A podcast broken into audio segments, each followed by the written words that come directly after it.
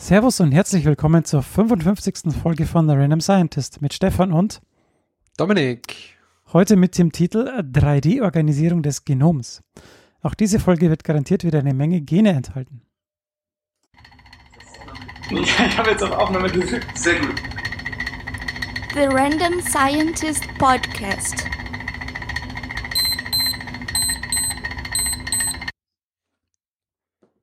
In der heutigen Folge beschäftigen wir uns mit dem, mit der dreidimensionalen Organisation des Genoms, schauen Menschen tief in die Augen und stellen euch den Nobelpreisträger Gerhard Herzberg vor. Ja, Redaktionsschluss der heutigen Sendung ist Mittwoch, der 20. Mai, 20.30 Uhr. Wuhu. Ja, so schaut's aus. Wir sind zurück. Wie geht's dir? Wir sind zurück. Ja, wir sind äh, sehr verspätet zurück. Aber ähm, ich glaube, in Zeiten von Corona darf man alles. Ja, man muss halt schauen, wie man zurechtkommt, ne? Ja. Genau. Ja, wie geht's Jo. dir denn Äh, in ja, diesen Zeiten? ich wundere mich, dass ich überhaupt noch reden kann heute. Ich habe vier Stunden Online-Vorlesung gehalten. Ah, ja, genau. Und Welche, gestern welches auch- Tool benutzt ihr denn da so? Also, falls du fragen möchtest, welche Tools ich installiert habe auf meinem Arbeitsrechner, alle. Ja, ich, Welche ich benutze meistens ist, ist Zoom, ohne jetzt hier Werbung zu machen, kein Sponsoring. Das ist einfach das, was am meisten verbreitet und am einfachsten geht und die Leute das ist tatsächlich so, ja. Das ist tatsächlich so. Was ich heute benutzt habe, ist Google Meet. Gibt's das auch noch, ja? Ja, das geht nämlich, dass diese Uni, bei der ich das Vorlesung gehalten habe, die hat benutzt nämlich Classroom. Und das ist extrem nervig, weil bei einer Arbeitskollegin, bei einer Kollegin von mir, die hat am Vormittag die Vorlesung gehalten. Und anscheinend hat, haben das ein paar Studenten nicht gecheckt. Das heißt, die haben ständig geredet, weil sie vergessen haben, ihr Mic auszumachen. Die wurden dann irgendwie, kannst dann aber zum Glück kicken. Und, Aber ähm, haben die das nicht, also hat sie das nee, nicht denen sagen können? Nee, weil die nicht zugehört haben. Die haben halt das Mic angehabt und haben dann über was anderes geredet. Ach so. und haben dann halt nicht gehört, dass sie peinlich. sie adressiert hat. Ja, das ist noch mehr peinlicher. Und ein Typ hat nicht, hat ständig, wollte irgendwas machen, hat ständig Präsenter-View gemacht, weil anscheinend bei Meets kannst du nicht sagen, also bei Zoom kannst du ja sagen, okay, du bist aktiv und du bist quasi, du bist ein inaktiver User, Mhm. kannst nichts machen. Du bist gemutet und Kamera ist aus und alles. Und bei Meets geht es ansche- ging das anscheinend so nicht, wie es eingestellt war. Das heißt, der, der hat ständig die Präsenter-View gemacht. Also der hat dann ständig ihre, ihre Folien rausgekickt und hat seinen Bildschirm präsentiert. Und dann seine Pornos erlaufen.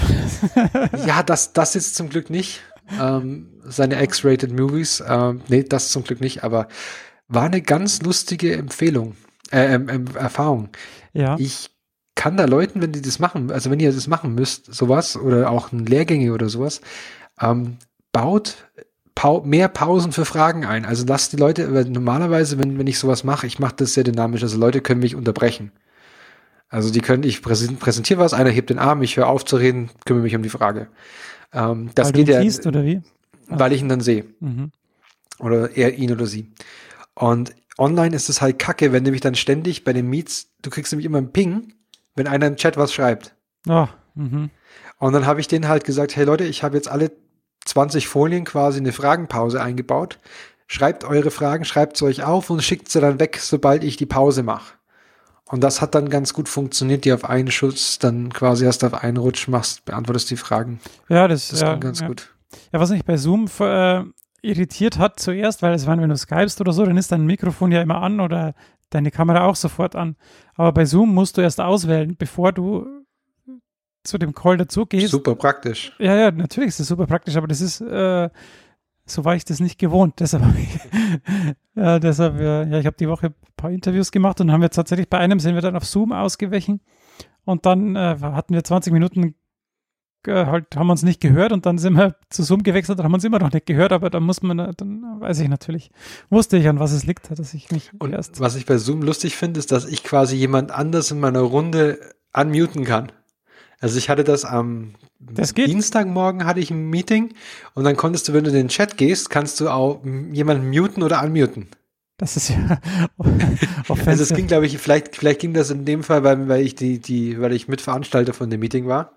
Aber das, das ging, dann konnte ich quasi eine Kollegin in Paris, die hat es irgendwie nicht gekrie- hingekriegt, sich, an, sich zu unmuten. und dann hast du sie immer nur reden sehen. Ja gut, das, das ist natürlich der nützliche Fall, aber wenn du jetzt äh, dann irgendwie, äh, also reihum immer mal auf Unmute klickst und guckst, was die Leute so tun, ja gut, wenn du sie siehst, ist ja eh kein Problem und das ist ja bei Zoom eh der Standard, Ja, aber, genau. aber bei mir ist es jetzt zum Beispiel so, ich habe ja mein, mein Laptop immer im Ständer, also im, im Rack, der steht dann so hochkant und äh, die Kamera ist ja äh, versteckt, weil, die zuge weil der Laptop zugeklappt ist und immer wenn ich dann jemanden sehen will, muss ich erst alles umbauen hier, dass ich, dass die Da Kamera frei wird. Und dass hinter dir nichts Peinliches passiert.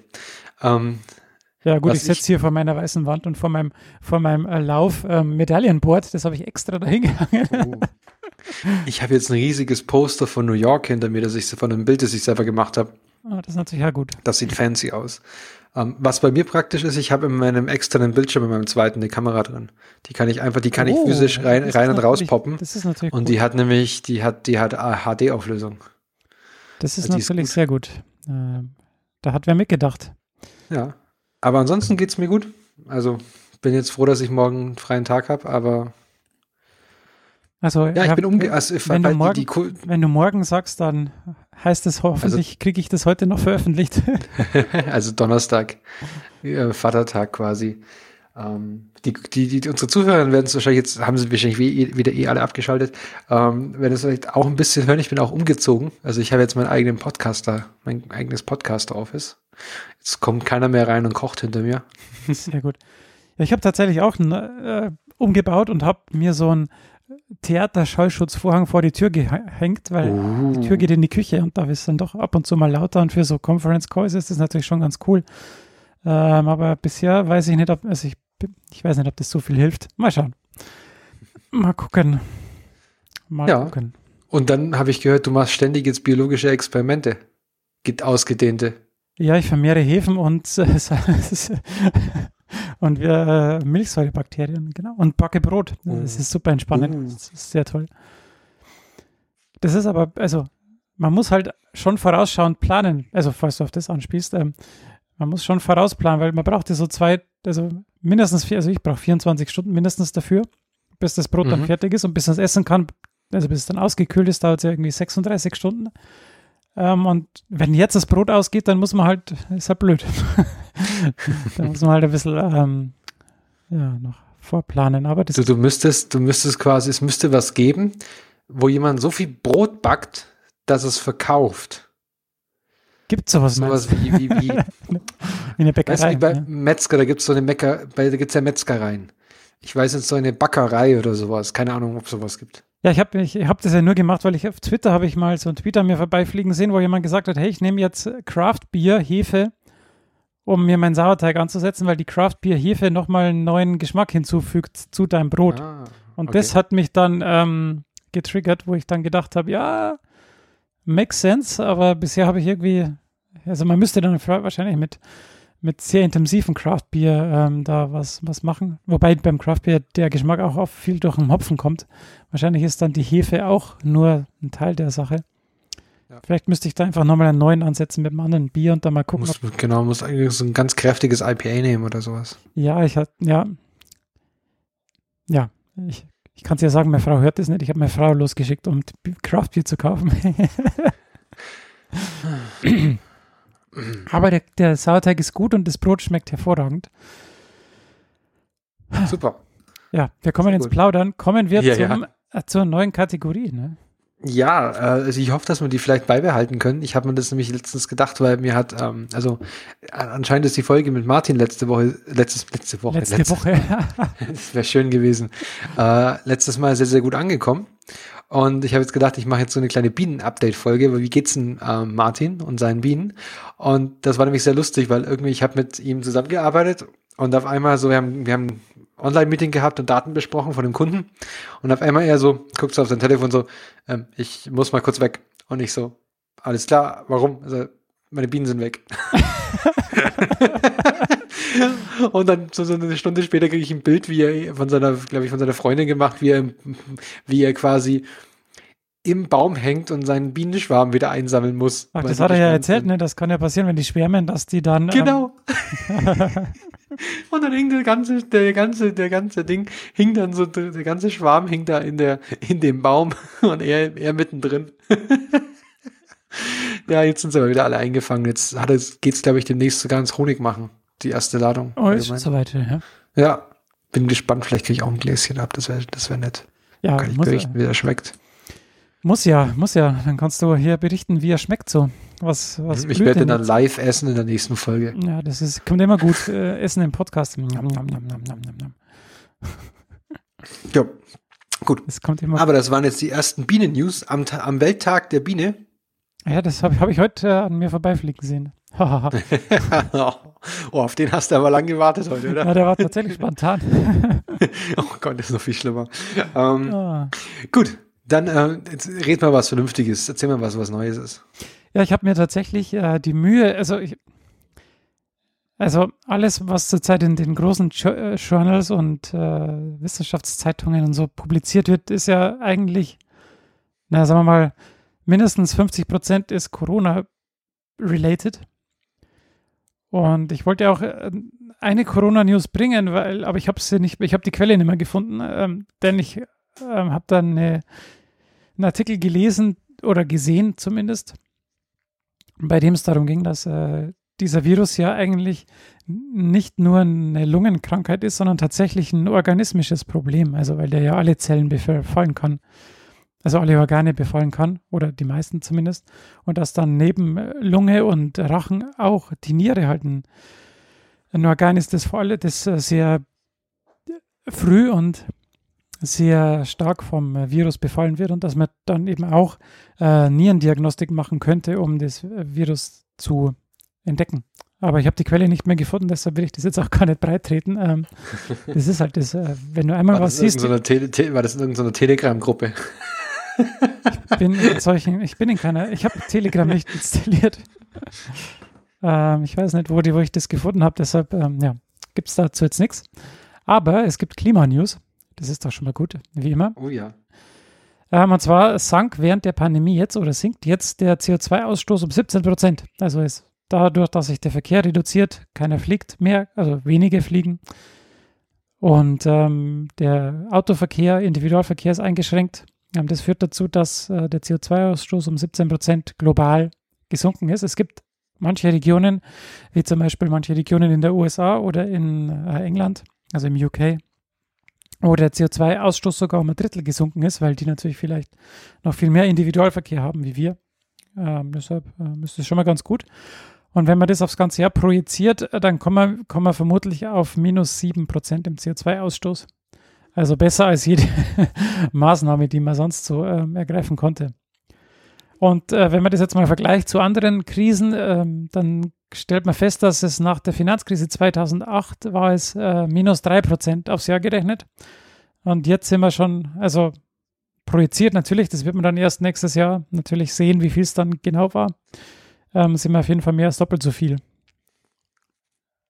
Das man einspart. Krass, mich Aber würde, Hm? mich würde interessieren, wie, wie da, also wie sich das aufteilt, also welcher Sektor damit was zusammen, also wie viel beiträgt bei dieser Reduktion. naja, das meiste wahrscheinlich Verkehr, also Autos. Ja.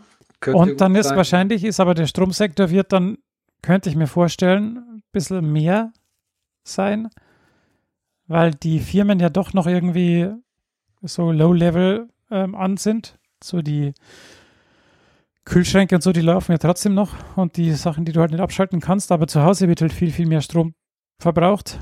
Ja. Ähm, also könnte das, natürlich ist das alles nur Spekulation und jetzt äh, wenig fundiert, aber ähm, könnte ich mir vorstellen. Aber welche Sektoren hast du dann noch im, im Blick? Nee, äh, Flug, Flugen, Fliegen. Nur weil ich gerade vorhin beim Heimfahren gehört habe, irgendwie, dass mit der Lufthansa irgendwie die Rettung jetzt anscheinend unter Dach und Fach sein soll. Äh, das hätte ich jetzt nur gedacht, wie, also wie, wie viel, weil, weil Flugzeuge sind ja, die sind ja quasi komplett am Boden, Flugzeuge und äh, wie heißen diese Dinger auf dem Wasser quasi, die, Die nicht Schiffe. untergehen. Mit Leuten, genau, mit, Leu mit Leuten drauf. Die Kreuzfahrtschiffe, ja, ich glaube, dass Genau. die, anderen, die anderen, also die großen Warenschiffe, die werden ja trotzdem fahren, weil die haben ja. Die stehen ja sogar auf Halde gerade wie blöd vor der Küste von Mexiko und, und Texas, äh, äh, USA.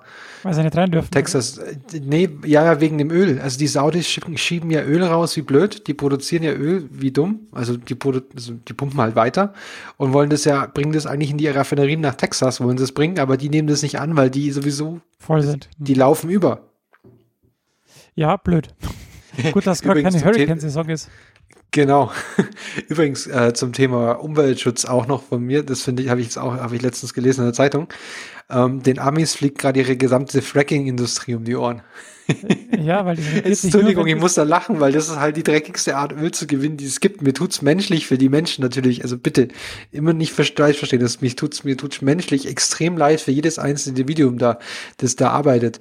Aber das ist halt so, so eine Ironie der Geschichte weil die können Öl nicht so billig produzieren wie die ähm, Russen und die Saudis und die Mexikaner. Die Mexikaner nur auch noch nicht sind so gut, aber dieser Ölpreis halt bei 30 Dollar, damit arbeiten die halt nicht kostendeckend. Ja. Also die machen damit ne miese und werden halt noch staatlich nicht unterstützt wie die Russen und die Saudis. Das heißt, ja, sie werden aber jetzt, äh, seit Trump werden sie schon zumindest wieder äh, weniger. Ja, aber anders halt, wie wenn es ein Staatskonzern ja, ist. Ja, klar. Ja. Also, und denen fliegen die halt die gerade komplett um die Ohren, diese ganzen Fracking, diese ganze Fracking-Industrie. Das ist so ein, das ist. Ja, da frage ich mich halt jetzt auch, wie ist es dann, wenn die dann einfach gehen? Dann äh, lässt du die Umwelt halt einfach so zurück und dann ist es für die Umwelt halt auch nicht besser. Na, die müssen, die bauen die halt zurück oder so. Keine Ahnung. Also, naja. Nur das war jetzt nur so mein, mein Beitrag zum Umweltschutz, dass ich mich auch mal unqualifiziert äußere hier. Ähm, dann äh, kommen wir zu Solarzellen. Denn ähm, da gab es jetzt auch drei Rekorde, die ähm, gebrochen wurden. Und da gibt es eine Solarzellenart, die heißt Six Junction Solarzelle. Und die haben eine, ähm, jetzt einen Wirkungsgrad von 47,1 Prozent erreicht. Der Punkt ist, dass die ähm, vorher das Licht konzentrieren und dann ist es 143 Mal intensiver als vorher. Und also das ist natürlich eine artifizielle Situation, aber selbst wenn man nur, also hier schreiben sie, wenn man nur eine Sonne nimmt, also wenn man das natürliche Sonnenlicht nimmt, dann ist es auch äh, der Wirkungsgrad besser als von jeder anderen. Und äh, der zweite Rekord wurde äh, eben von solchen äh, Solarzellen gebrochen. Und dieses Six, Junk Six Junction Prinzip ist eben, dass sie halt ähm, äh, sechs Schichten haben, um dann eben die verschiedenen Wellenlängen des Lichts zu nutzen. Ähm, weil die normalen Solarzellen, die fokussieren sich ja auf sichtbares Licht und da auch auf spezielle Wellenlängenbereiche will ich mir jetzt nicht festlegen, weil Halbwissen. Ähm, aber die versuchen halt auch das UV-Licht noch mitzunutzen. Und das ist halt dann schon cool, weil ähm, UV-Licht ja auch höher energetisch ist. Genau. Und das bedeutet, dass man halt mehr Sonnenenergie in Elektrizität umwandeln kann. Ähm, und dann gibt es noch diese deutsche Gruppe, aber ich glaube, das habe ich schon mal erwähnt, deshalb will ich es jetzt auch nur kurz ähm, machen, weil die haben nämlich so eine Tandem-Solarzelle äh, gemacht und da haben sie jetzt, ähm, die stapeln auch irgendwie Silizium und Perovskit. Aber ich, und die haben jetzt einen Wirkungsgrad von 24,16 Prozent äh, genommen. Und die nehmen eben neben den sichtbaren Teilen des Lichts auch Infrarotlicht noch dazu. Ähm, ja. Und ich glaube, das habe ich aber schon mal erwähnt, deshalb ähm, jetzt nur hier am Rande. Okay. Dann habe ich im Guardian gefunden, ein, dass jetzt eine Gruppe und auch eine Firma ein Enzym gefunden bzw. ingeniert, dann weiterentwickelt haben, das PET depolymerisieren kann. Und das wurde eben Anfang April in Nature publiziert. Und ähm, die haben sich jetzt eben zusammengetan und das Unternehmen heißt Carbios. Und die wollen jetzt äh, das innerhalb von fünf Jahren ähm, in industriellen Maßstab bringen. Was natürlich ziemlich krass wäre, wenn das jetzt funktioniert, tatsächlich. Und die haben damit begonnen, dass sie 100.000 Mikroorganismen auf einem Komposthaufen ähm, gescreent haben und sequenziert. Und das haben sie schon 2012 entdeckt und sie haben das dann wieder vergessen und jetzt wieder entdeckt. Und sie haben dann dieses Enzym äh, analysiert, haben natürlich dann Protein Engineering gemacht, haben Mutationen eingeführt und die Fähigkeit verbessert. Und jetzt ähm, ähm, sieht es so aus, dass es bei 72 Grad stabil ist und das ist die nahezu perfekte Temperatur für einen schnellen Ab Abbau von PET-Kunststoff. Mhm. Und die haben jetzt diesen, dieses optimierte Enzym genommen, um eine Tonne, eine Tonne Plastikabfallflaschen abzubauen. Und innerhalb von 10 Stunden war diese Tonne zu 90 Prozent abgebaut. Krass. Und dann haben sie das Material wieder benutzt, um neue Plastikflaschen in Lebensmittelqualität herzustellen. Und das hat auch funktioniert. Und wieder wieder abgebaut, wieder hergestellt. Genau. Und das, Und wenn sie nicht gestorben sind, dann, dann bauen sie noch heute ab. ja, aber das ähm, Killer-Argument kommt jetzt. Denn die Kosten des Enzyms betrugen nur 4% der Kosten für frisch, Frischkunststoff aus Öl. Und das ist halt das Was? Killer- das Killer-Argument. Wenn was billiger ist als Öl, dann ähm, kannst du noch so viel Öl verwenden wollen. Wenn das halt nur 4% der Kosten hat, gut, das Enzym kostet nur das, da muss man natürlich nur ein bisschen Overhead draufrechnen. Aber die wollen es halt jetzt im großen Maßstab in äh, Pilzkulturen herstellen mit Novozyme, ein Biotechnologieunternehmen. Und wenn es dann nur 4% der Kosten, oder sagen wir mal 10%, wenn es dann 10% am Ende der Kosten sind, die das Öl kostet, dann ähm, kannst du eigentlich, ja, dann ist das Öl zumindest für die PET-Flaschen ähm, raus und dann kannst du halt immer recyceltes Plastik wieder hernehmen. Äh, Krass, das ist ziemlich cool. und dann lohnt sich ja halt auch, die Sachen aus dem Meer zu holen. Weil wenn du da halt richtig Geld machen kannst oder dir richtig Geld sparen kannst, dann äh, wird es auf einmal attraktiv. Ne? Krass. Das ist super. Und vor allem 4% ist halt wirklich, also selber wenn, also es ist ja egal, ob man da jetzt diesen Ölpreis von 50 oder 60 Dollar per Barrel annimmt oder, oder, oder 30 Dollar. Also der ist ja nur um Ja, das ist halt 90 Prozent ein, also Ja. ist immer noch, Eine immer noch billiger. Genau, ist eine ganze Größenordnung. Ja, und also ich weiß halt nicht, was, also ich habe mir das natürlich nicht in dem Detail angeschaut, aber ich nehme an, dass wenn es depolymerisiert, dann wird es wahrscheinlich wieder eine Flüssigkeit, weil PET ist ja vorher eine Flüssigkeit und wird dann fest. Nehme ich mal stark an. Mhm. Ähm, und wenn das dann, dann kannst du halt einfach eine, also eine krude Abfallmasse könntest du in meiner naiven Vorstellung jetzt in ein Gefäß geben, in ein Sieb. Da gibst du diese, dieses Enzym drüber und unten kommt dann halt einfach alles raus, was mal PET war. Ähm, Das ist halt schon ziemlich geil. also das ist jetzt meine naive Also wenn, Vorstellung. wenn, wenn, wenn, das, wenn das so wäre, wäre das mega gut. Also ich meine, du kannst es dann bestimmt noch irgendwie mit einem Lösungsmittel auslösen, aber also, ne, du müsstest nicht einmal den, den Müll vorher trennen, theoretisch. Wenn ich mir das jetzt so naiv vorstelle, könnte man das vielleicht so machen, dass man einfach das, das äh, gelöste Enzym da drüber streut und dann kommt unten äh, gelöstes PET raus. Könnte klappen. Ja, das klingt gut. Ähm, und jetzt am Ende noch was zur Erheiterung. Du hast doch bestimmt schon mal oder hast du schon mal Mentos in Colaflaschen geworfen? Ich habe sehr, sehr viele Videos gesehen, wo Menschen Mentos in Colaflaschen werfen und kann davon, ja, genau.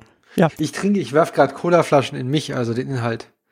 Ich habe über, also falls irgendjemand fragt, PET-Colaflaschen? sich, nein, weil es gibt nämlich nur einen offiziellen und nur einen offiziell richtigen Weg, Cola zu trinken. Und da ist es egal, welche Sorte. Das ist der ein, also das ist der offizielle, da gibt's keine Diskussion. Ähm, maximal 0,33er Glasflaschen mit, ähm, mit hier Flopdeckel, also nicht mit Schraubdeckel. Ähm, besser sogar noch 0,2er Flaschen. Aus Glas. Aber 0,33 ist so der Sweet Spot. Das ist die einzige offizielle Möglichkeit, wie man Cola trinken sollen dürfte. Weil dann der Input äh, geregelt Weil die ist. Flasche ist, weil die Flasche ästhetisch aussieht, Ach so. Hm. weil sie sich gut anfühlt, weil alles aus Glasflaschen besser schmeckt. Und das ist und den- Punkt meine ich jetzt wirklich ernst. Also ich kann keine Sachen mehr aus Plastikflaschen trinken. Das schmeckt alles wie Arsch und Friedrich. Ganz ehrlich, ich schmecke das. Also ich, ich schmecke einen Unterschied. Keine Ahnung, was es ist. Oder ich bilde es mir nur ein. Vielleicht hält auch die Glasflasche die, die Flüssigkeit länger kühl, deswegen schmeckt es mir besser. Keine Ahnung. Und die Menge 0,33 ist genauso viel, dass du dir nicht die, dass du es nicht so schnell runtertrinkst und genießen kannst und dass es nicht Lack wird. 0,5 das in ist, äh, absoluten Ausnahmefällen. Das ist genau wie, Aber wie auch aus. Bier, ne? Ja, das ist schon echt widerlich, ganz ehrlich. Ja, um zum Thema zurückzukommen. Ja, sorry. Aber du hast schon recht, das ist, Glasflaschen sind schon gut.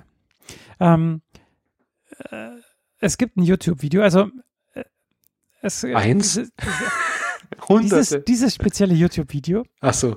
ähm, ging darum, dass zwei Dudes äh, sich, also der eine wohnt in Boulder, also in Colorado auf Mile High und der andere in Michigan. Äh, und der Unterschied ist zwischen, also Mile High sind 3000 Fuß, glaube ich, und Michigan ist auf 1000 Fuß. Und äh, also 300 Meter versus 1500 Meter. Und Mhm. ähm, die haben dann festgestellt, oder der eine von denen hat festgestellt, dass es in, in Colorado eben, wenn man Mentos in Colaflaschen schmeißt, dass sich, dass das Sprudelverhalten anders ist. das heißt, er hat gedacht, dass es äh, in Colorado mehr sprudelt als in Michigan, weil halt die Höhenunterschiede anders sind und deshalb Gase sich anders verhalten, Druckverhältnisse sind anders und die Fontäne wäre höher. Und dann hat der eine von den beiden gedacht, ja gut, wir haben hier Berge, ich gehe halt mal den Berg hoch und ich mache alle, äh, alle 1000 Fuß mache ich ein Experiment und schaue, wie hoch die Fontäne ist, die aus diesem äh, Cola-Glas, äh, aus der Colaflasche rauskommt. Ich hoffe, er hat das von den Grand an seiner Uni geschrieben dafür. Bitte. ja, das ist, Das ist ein Studienprojekt, das muss gefinanziert werden. das glaube ich nicht, weil so teuer war das nicht, aber auf jeden Fall, die Dokumentation ist in einem YouTube-Video, das ihr in den Shownotes findet. Und äh, ist auf jeden Fall sehr lustig, das anzuschauen, weil es verhält sich nicht linear irgendwie. Wahrscheinlich sind die Mentos nicht genormt. Gibt es keine DIEM-Norm dafür. Und deshalb, äh, aber man sieht den Trend und es ist echt äh, witzig, das anzuschauen. Ja. Also für die Erheiterung ähm, empfehle ich das. Okay, sehr gut. Ach Gott, irgendwie bin ich heute in Plauderlaune. Ich hätte es nicht gedacht. Ich gedacht, Ja, ich meine, wir haben ein bisschen äh, Abstinenz. Uns ne? geht's gut. Wir müssen Ja, uns, wir und, müssen und ja. Nee, das ist schön. Ja, vielen Dank für die News. Ähm, ich leite über auf das nächste Segment von uns und das ist die äh, Krabbelkiste, Krabbelkiste. Und ähm, da rede ich über ein Thema, was ich, was ich schon, schon ein paar Mal ansprechen wollte, aber jetzt denke ich, jetzt irgendwie heute hatte ich, das hatte ich Lust, das passt, glaube ich. Ähm, nennt sich auf Deutsch, klingt das mega uncool. Flugzeit-Massenspektrometer. Ähm, und auf Englisch heißt er Time of Flight Mass Spectrometer. Yeah. Ähm, das hier gehört nicht dazu. Dabei geht's, Warum also ich finde Also- das eigentlich schon. Ähm, ich finde, also ich, was ich jetzt versuche, ist, die, vielleicht ein oder zwei unserer Zuhörer wissen vielleicht, dass ich da mit dieser, mit, so mit dieser Massenspektrometrie ein bisschen was zu tun habe und da ab und zu mal mit, mit was arbeite. Und da gibt's verschiedene, also warum ist es jetzt cool? Warum finde ich das lustig? Also Massenspektrometer brauchen wir, um das Gewicht eines Moleküls zu bestimmen. Weil wir das gerne möchten. Warum wer wollen wir denn das? Weil ähm, das Gewicht eines Moleküls uns Rückschlüsse, ähm, also Rückschlüsse erlaubt über seine Zusammensetzung. Also wenn du zum Beispiel in der chemischen, wenn man ganz einfach anfängt in der chemischen Analytik, wenn du wissen möchtest, was in deiner Mischung drin ist, dann kannst du verschiedene Essays, äh, verschiedene Analysen machen, aber du kannst zum Beispiel auch die Masse bestimmen. Wenn du zum Beispiel wissen möchtest, ob du jetzt zwei Substanzen korrekt miteinander gekoppelt hast. Wir stellen uns eine ganz einfache Reaktion vor. Du hast Substanz A mit 100, ähm, mit einem Gewicht von 100, das andere mit einem Gewicht von 200. Zusammen müssten sie dann ein Gewicht von 298 oder 280 haben, weil sie irgendwie noch Wasser und Haaratome verlieren und wie blöd. Und dann weißt du jetzt, möchtest du jetzt wissen, okay, hat meine Reaktion funktioniert? Und dann kannst du die zum Beispiel, zum Beispiel neben anderen Sachen in den Massenspektrometer geben. Und das würde dir sagen, du hast noch einen Peak von 100, der ist 10% hoch und einen Peak von 200, der ist noch, auch noch 10% hoch und in der Mitte hast du einen ganz großen Peak ähm, von 281 und dann weißt du, okay, meine Reaktion hat schon sehr, sehr gut funktioniert. In dem Fall weißt du halt, was die 281 sind. Allerdings kannst du natürlich auch daran, also bei, ähm, wir machen das ganz viel in der, in der Proteomik mit Peptiden. Also wir messen Peptidmassen und zwar ganz viele Peptide. Also wir messen 50, 60, 70.000 Peptide in einer Stunde und messen davon die Massen. Und das Schöne ist, dass man allein auf der Masse schon zurückschließen kann, welche Aminosäuren ungefähr da drin waren. Weil wir sind nämlich so genau und so sensitiv, dass wir quasi mit einem Part per Million, also das ist ein, ein ppm, heißt diese Einheit, das ist ein, es ist ein Promille von einem Prozent. Das ist ähm, wenig. Das ist sehr wenig. So genau können wir quasi die Masse von einem Molekül bestimmen. Und wenn du das so genau bestimmen kannst, kannst du sehr gut eingrenzen, welche Aminosäuren da drin waren. Wenn ihr euch an eine ganz, ganz alte Folge von uns erinnert, wisst ihr vielleicht, dass Aminosäuren eine ganz bestimmte, also verschiedene Seitenketten haben. Und diese Seitenketten führen dazu, dass die einzelnen Aminosäuren verschiedene Massen haben. Und wenn man das zusammenrechnet, kann man das, ähm, kann man das damit detektieren. Kurzum, ein Massenspektrometer ist ein sehr genaues und eine sehr sensitive Waage. Sensitiv? Wir arbeiten hier quasi im Mikropico-Nanogramm-Bereich von Stoffen. Also von einem Millionstel bis ein Billionstel Gramm. Und das sind die deutschen Billionen. Ähm, das ist auch sehr, sehr wenig. genau. Und ein, so, ein, so, eine, so eine Waage oder so ein Analysator, mit dem wir das, das, das quasi machen, ähm, ist der sogenannte TOF, der Time of Flight Mass Analysator. Der ist im Prinzip sehr lustig zu erklären, weil der ist total einfach aufgebaut, also schematisch sehr einfach aufgebaut. Innen drin ist es natürlich Hochtechnologie. Ähm, ist einfach nur ein Tube oder ein Rohr mit Vakuum. Da ist nichts drin, kein elektrisches Feld, da ist nur Vakuum, also da ist nichts drin, nicht mal Luft, weil Vakuum. Und an der Ende dieses Flugfelds oder dieses Flugtubes befindet, sich, befindet sich ein Detektor. Und der Detektor registriert quasi, ähm, kann Impact von Signalen ähm, so generieren. Das ist ein bisschen komplizierter. Der, der kann quasi einen Impact generieren. Also wenn da irgendwas drauf fliegt, dann kann der damit einen Strom generieren. Wie kann ich jetzt mit so einem Vakuumtube oder so einer Vakuumröhre, wie kann ich jetzt die Masse messen? Weil im, im Vakuum fliegt ja alles gleich schnell. Da gibt es ja keinen Luftwiderstand. Mhm. Das stimmt.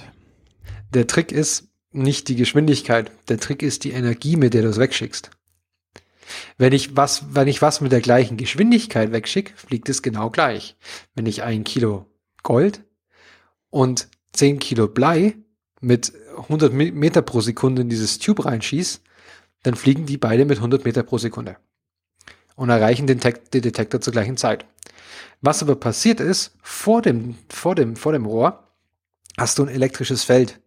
Ein gradielles elektrisches Feld, das funktioniert dann quasi so wie so ein Trampolin. Das heißt, wenn du weit eintauchst, kommst du und dann, dann geht's quasi hoch. Du hast am Anfang, wirst du extrem beschleunigt, dann immer so ein bisschen weiter, weiter, weiter. Also wie so ein Gummiband.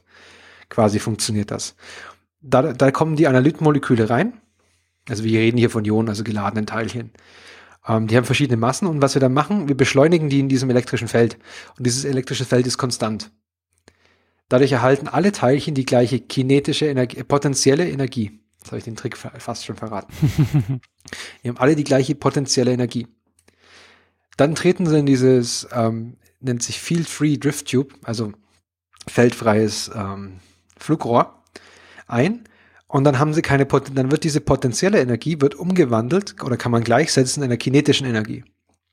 Und kinetische Energie ist ein halb mv Quadrat. Das wissen wir alle noch aus 9. Klasse Physikunterricht oder wann auch immer wir das gehabt haben. Geschwindigkeit kann man schreiben, also v Quadrat Geschwindigkeit kann man schreiben als die Distanz über die Zeit. Das Distanz pro Zeit ist Geschwindigkeit zum Quadrat. Jetzt kann ich diese zwei Formeln quasi gleichsetzen. Jetzt kann ich überlegen, ich, ich, ich, ich kriege sämtliche kinetische Energie, im idealen Zustand habe ich sämtliche kinetische Energie wird übertragen in, in meine äh, sämtliche potenzielle Energie, Entschuldigung, die potenzielle Energie aus dem elektrischen Feld wird komplett übertragen in die kinetische Energie in dem Flugrohr. Diese Formel kann ich jetzt gleichsetzen, also Z ist quasi, potenzielle Energie ist Z mal U. U ist das elektrische Feld, was auch immer, wie genau das ist. Z ist die Ladung in dem Fall. Ähm, das kann ich dann, kann man theoretisch auf dem Zettel nachmachen. Also wenn du das gleichsetzt, kannst du es nach T auflösen, also zur Zeit. Und hast dann am Ende eine Relation C ist eine Konstante, weil zum Beispiel das elektrische Feld konstant bleibt oder die, die Länge des Drift-Tubes bleibt konstant, die ändert sich nicht ähm, und ist die Wurzel aus m über z. Und M über Z ist das, was ich will. Also ich messe Masse über Ladung, wenn wir geladene Teilchen messen. Deswegen messen wir Masse über Ladung. Und wenn ich die Ladung kenne, dann kann ich die Masse ausrechnen. Das ist so ein bisschen ein Trick, den wir machen.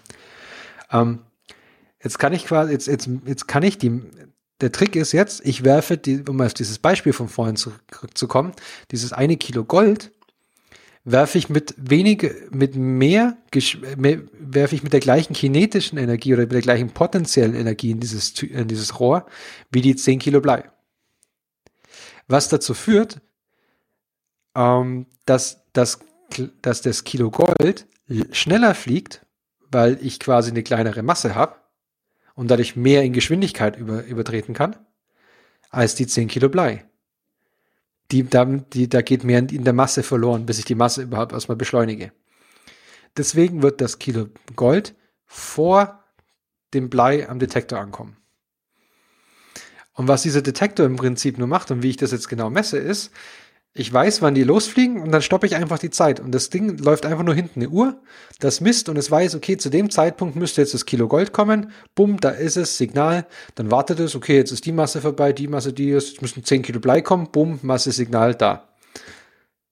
Das heißt, im Prinzip sind das, was ich betreibe in diesem TOF-Gerät, sind ganz viele 100 Meter Läufe.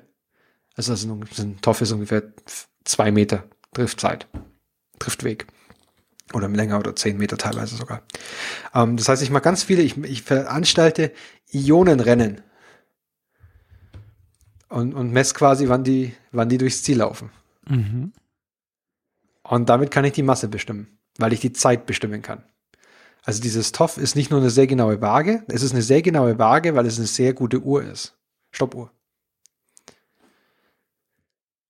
Ja. ja. Ja, die Begeisterung kam jetzt, nicht, kam jetzt nicht so rüber. Ähm, aber äh, du misst ja, ja, nicht immer ganze Ionen, ne? also du misst ja nicht immer ganze Moleküle. Ja. Also du hast ja. ja auch ein Limit of Detection und so. Ja, du hast halt, also das ist, ähm, du hast, der, der, also quasi die, die, dein TOF ist limitiert, die Masse deines TOFs ist limitiert bei wie lang dein dein, also wann, wann der nächste Stopp, wann das nächste Stoppsignal, äh, Startsignal kommt. Also wenn quasi, äh, wenn du quasi die ersten 100 Meter Läufer losschickst und einer ist aber so ein, hat sich irgendwie verlaufen, das ist eigentlich Kugelstoßer und der kommt und du schickst aber alle 20 Sekunden Läufer los. Mhm. Dann kann es sein, dass sogar in dem Drifttube noch einer drin ist, quasi der, der von dem, vom vorherigen 100 Meter läuft, der wird aber von den nächsten schon überholt, weil er einfach noch länger braucht das ist ein bisschen, das, das ist ganz lustig. Das kann man absichtlich, wenn man das, wenn man sie ein bisschen detuned, kann man das machen. Dann kannst du quasi sich Ionen gegenseitig überholen lassen.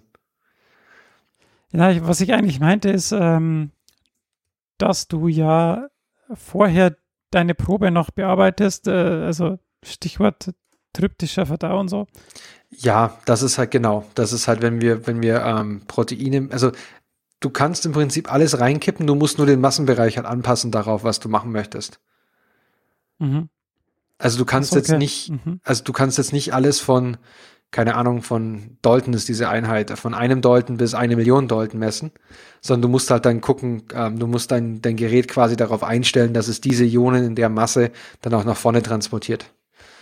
Okay, also dass die Also ich habe jetzt den ganzen Kladd genau, ich habe jetzt den ganzen Kladderadatsch vorne einfach mal weggelassen und habe mich nur mhm, auf diesen Analysator ja. beschränkt, ähm, weil nämlich genau vorher solche Sachen passieren. Also du musst, ähm, ich habe selber an TOF-Geräten gearbeitet, wo ich kleine Peptide gemessen habe oder ganze Proteine. Und um den Wechsel quasi zu machen, muss ich vorne den gesamten Ionenpfad, bis das Ding hinten an den TOF ankommt, erst komplett anders manipulieren, andere Drücke einstellen, die Gase an, anpassen, sodass überhaupt diese ähm, Ionen hinten ankommen können. Hm. Okay. Also es ist ziemlich spannend. Also so ein Teil ist ziemlich cool. Wie, also, du hast ja jetzt gesagt, dass das im Prinzip ein Rohr ist. Ja. Wie groß ist denn so ein Rohr? Ähm, das ist im, im also Prinzip, und, das kommt. Und, also sorry, wenn ich, äh, wenn, wenn, wenn du, also wenn man sich, wenn du jetzt mal so ein Gerät beschreibst, also du hast ein Rohr, steht es mhm. aufrecht, steht es senkrecht, steht es wahr, also wie steht es? das, das steht oben? sogar senkrecht, also zum also da, wo die Ionen reinkommen, da steht es sogar ähm, senkrecht dazu. Das ist nämlich ganz lustig. Du würdest eigentlich denken, das müsste äh, Waage, also linear dazu stehen. Aber da steht senkrecht dazu. Ähm, das ganze Gerät, wenn man sich so vorstellt, das ganze Gerät ist ungefähr so groß wie ich. Also von der Länge. Das Toffrohr kann so gut zwei Meter lang sein oder Mhm. länger. Ähm, ist ein rechter großer, ist ein rechter Kasten. Ähm, was ist vergleichbar?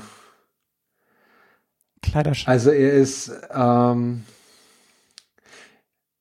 ja, es ist wie, wie, so, nee, so, sag mal so, so eine große Kleiderschrankwand und davon, wenn du sagst, okay, so, der ist vielleicht, es ist so 2,50 auf 2 Meter, kann man sich, und dann Mhm. vielleicht noch so einen halben Meter tief oder so, so kann man sich teilweise vorstellen. Gibt ganz unterschiedliche Bauarten davon oder so. Ja. Und das Rohr an sich ist grundsätzlich so zwei Meter lang. Also ich würde sagen, zwischen eineinhalb und zwei Meter. Das kommt auf die Auflösung an, ähm, die du brauchst, also die, die du unterscheiden möchtest. Je länger, desto besser in dem Fall.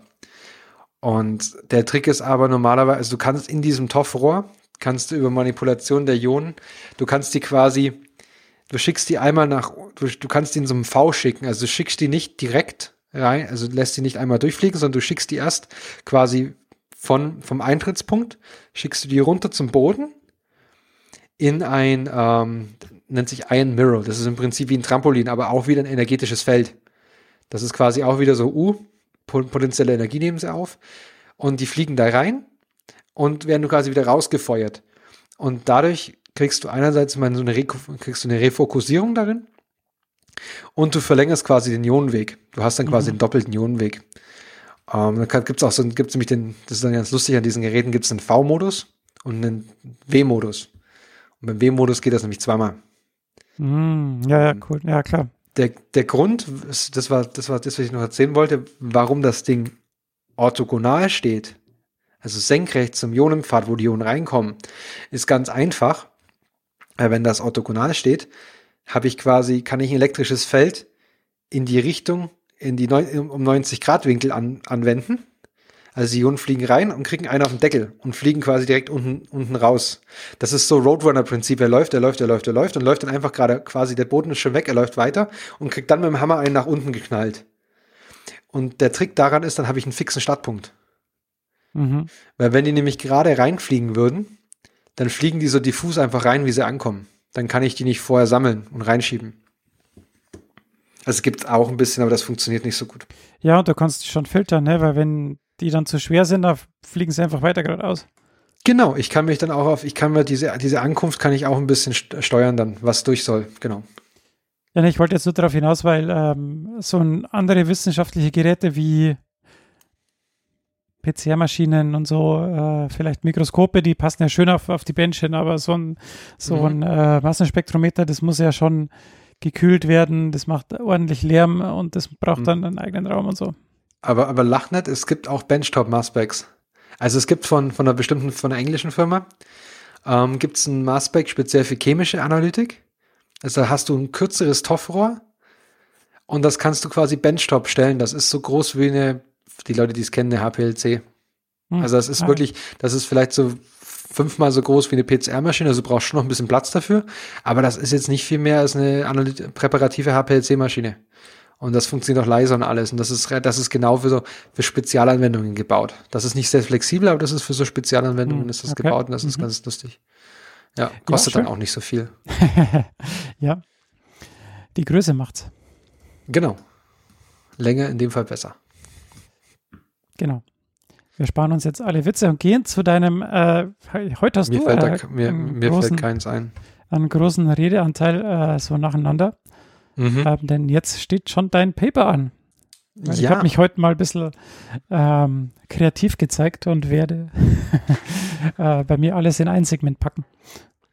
uh, also auch die allgemeine Biologie. Krass.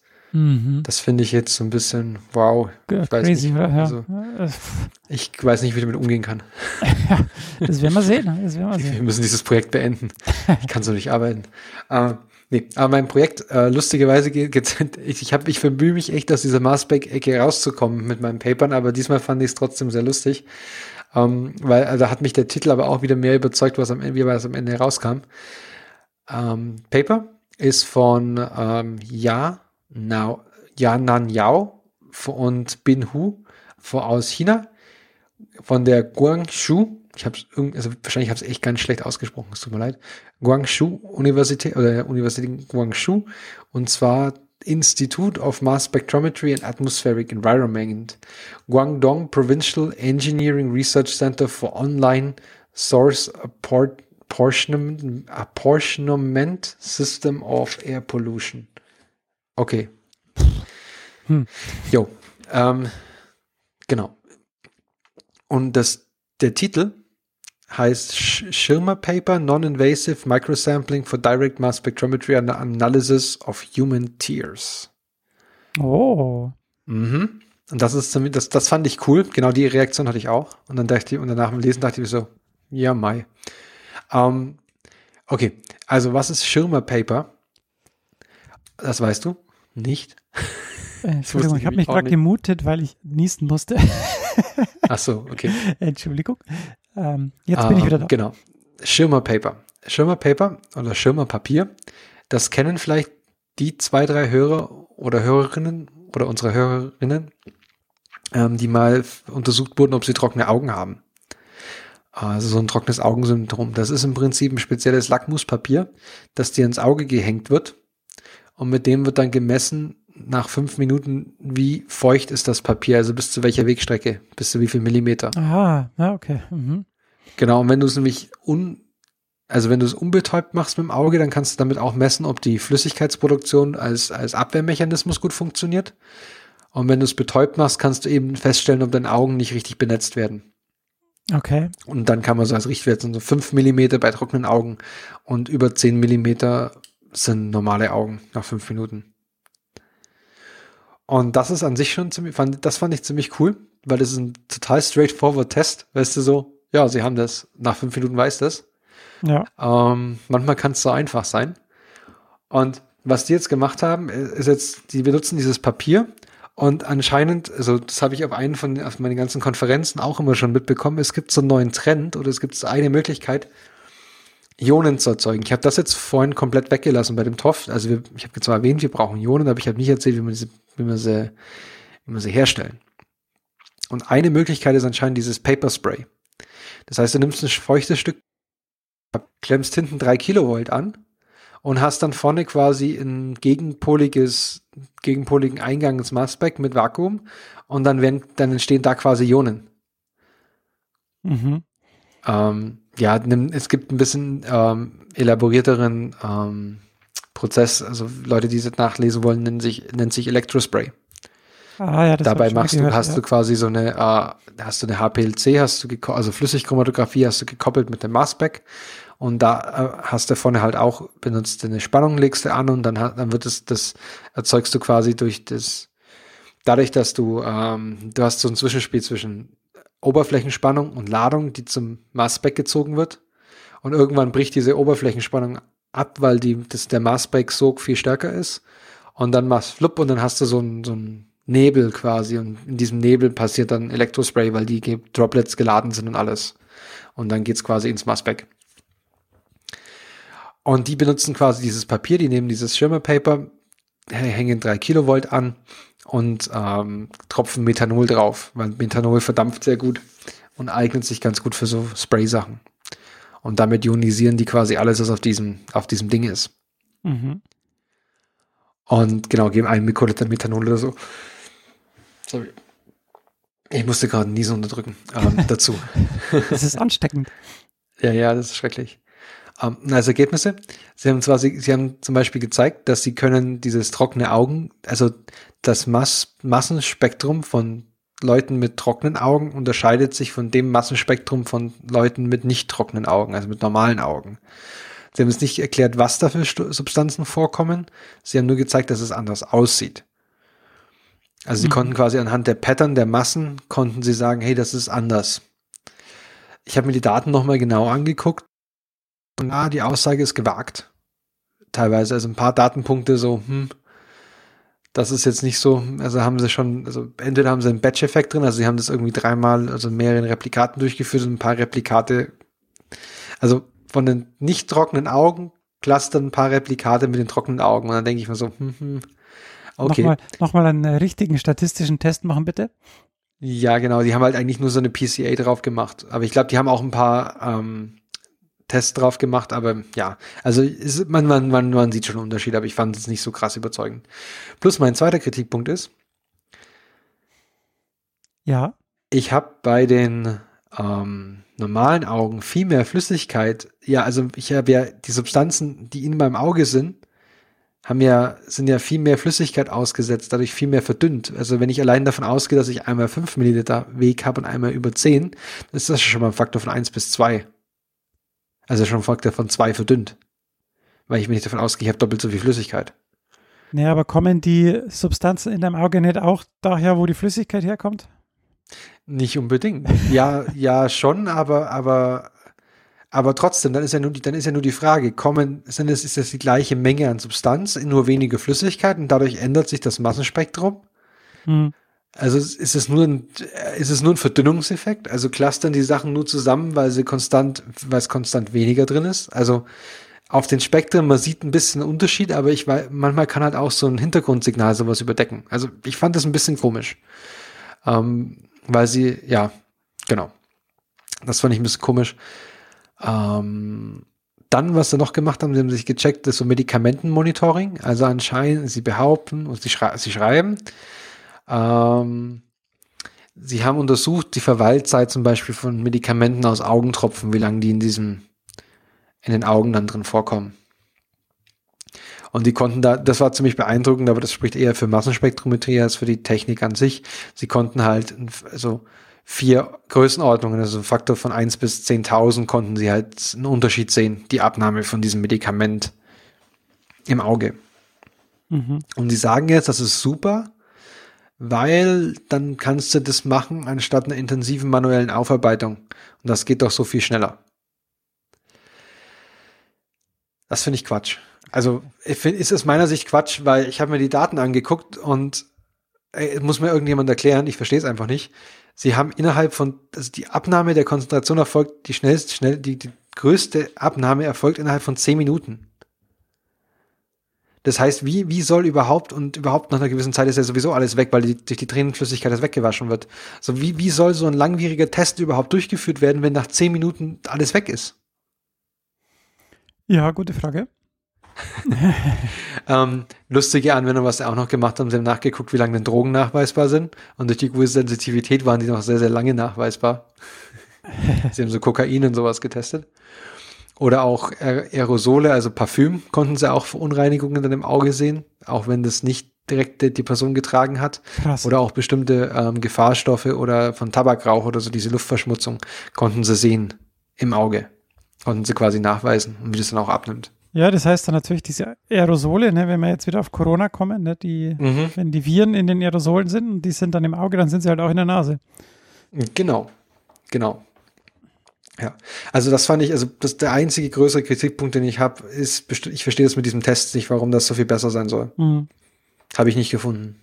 Vielleicht hat einer unserer Hörer, weiß da mehr, ist irgendwie Optometrist oder hat Augenarzt und weiß das, dass die da ständig darunter leiden und denkt sich, ja, endlich kann ich mir so einen Massenspektrometer kaufen und diese Tests selber durchführen. Ähm, endlich, ich wollte es schon immer mal kaufen.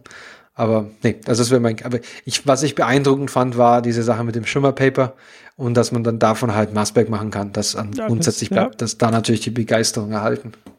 Ja. Ich wollte jetzt noch irgendwas zu den Aerosolen sagen, aber ich habe es wieder vergessen. Nein. Naja, egal. Egal. Gut. Das war's, glaube ich. Naja, nachher komme ich nochmal. Keine Panik. Das war's von dir hier. Jetzt, jetzt mache ich die Ja. Show jetzt. Ähm, ähm, schreib, schreib mir eine SMS, wenn du fertig bist. ne, einmal so, kannst, du- kannst jetzt ein neues äh, Cola holen. Nee, so Genau. schlimm wird's soll hoffentlich. So schlimm wird's Nein, Spaß. hoffentlich nicht. Ähm, denn ich will es ja auch nicht zu lang machen. Denn wir kümmern uns jetzt um die 3D-Organisation des ähm, Kerns, Zellkerns. Ähm, denn ich habe ja in den letzten Wochen ein paar Interviews geführt mit Forschern, die genau auf diesem Gebiet äh, forschen. Und da habe ich mir gedacht, es wäre doch ganz cool, das auch hier mal nochmal ähm, darzulegen, wie denn das ist mit dieser äh, Organisierung der DNA im Zellkern. Und da gibt es auch äh, in der Wikipedia einen schönen Übersichts, nicht Artikel, aber ein Bild, ähm, wo diese ganzen Techniken, die ich jetzt ähm, vorstellen werde, ähm, alle schön ähm, aufgemalt sind. Ähm, das Bild auf Wikipedia ist eine Adaption tatsächlich von einem Review, das ich äh, zur Vorbereitung benutzt habe. Das werde ich dann auch verlinken. Ähm, ist nur schöner gemalt, weil das Bild im Paper ist schwarz-weiß und hier ist es farbig. Ähm, das ist, oder wo kommt es her? Es kommt tatsächlich aus einem anderen Paper.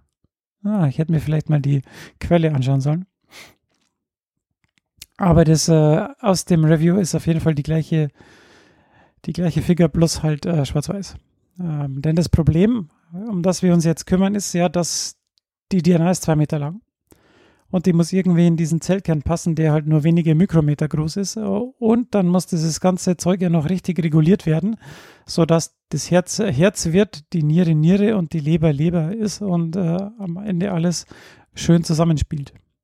Ähm, hat sich schon länger, also Anfang des 20. Jahrhunderts, ähm, den Zellkern angeschaut und geguckt, was ist denn da alles drin. Und man hat dann schon der, sehr, der äh, berühmte Herr Cajal hat äh, schon Strukturen gefunden, die dann später als Kajal oder Kajal-Körper bezeichnet wurden. 25 Jahre später hat dann der Herr Heitz äh, 1928 ähm, ja, die Kerne angefärbt in der Interphase. Von Moosen waren die, waren die Kerne. Und er konnte dann eben ähm, Heterochromatin und Euchromatin beschreiben, was wir eben heute als äh, aktives und inaktives Chromatin, also als aktive und inaktive Bereiche im Zellkern kennen. Ähm, das Interesse eben an dem Zellkern wurde dadurch nur verstärkt. Ähm, und später hat man dann eben auch entdeckt, dass die DNA eben in diesem Zellkern vorkommt. Ähm, es wird dann eben noch interessanter, dass die Organisation, wie die DNA im Zellkern ähm, angeordnet ist, wie sie sich da verhält, eben direkt mit der Regulation ähm, zusammenhängt. Traditionell wurde die Struktur im Zellkern mit Mikroskopen untersucht. Ähm, das habe ich in meiner Doktorarbeit auch gemacht. Ähm, man macht eben verschiedene Antikörperfärbungen oder man färbt ähm, spezielle DNA-Segmente mit Fisch, also Fluoreszenz in situ Hybridisierung. Das heißt, man hat Probe, also DNA-Fragmente, die ähm, eben für die Fragmente ähm, charakteristisch sind, die man sich anschauen will, also die die gleiche Sequenz haben oder eben die gegenüberliegende Sequenz. Und dann äh, sind diese DNA-Fragmente entweder mit Biotin gelabelt oder schon direkt mit dem Farbstoff. Äh, Biotin hat halt den Vorteil, dass man das Signal dann nochmal verstärken kann. Und dann sieht man eben, wo im Zellkern dieses eine DNA-Fragment, das man jetzt untersuchen will, liegt. Ähm, in den äh, frühen 2000ern wurde dann eben mittels solcher Färbungen und solchen Fischexperimenten entdeckt, dass Chromosomen eigene und separierte Territorien im Zellkern äh, einnehmen. Und das, äh, da gibt es jetzt einen schönen englischen äh, Begriff, den ich eigentlich nicht übersetzen will. Denn äh, Chromosomen intermingeln, also Intermingling, ähm, findet nur an den Rändern von diesen Territorien statt. Oh, also ein bisschen so die hm? Fingerspitzen. Ja, genau. Die, Fingerspitzen. Ja, das sind keine Fingerspitzen, das sind ja so Loops, also so, ähm, was sagt man, so Schleifen.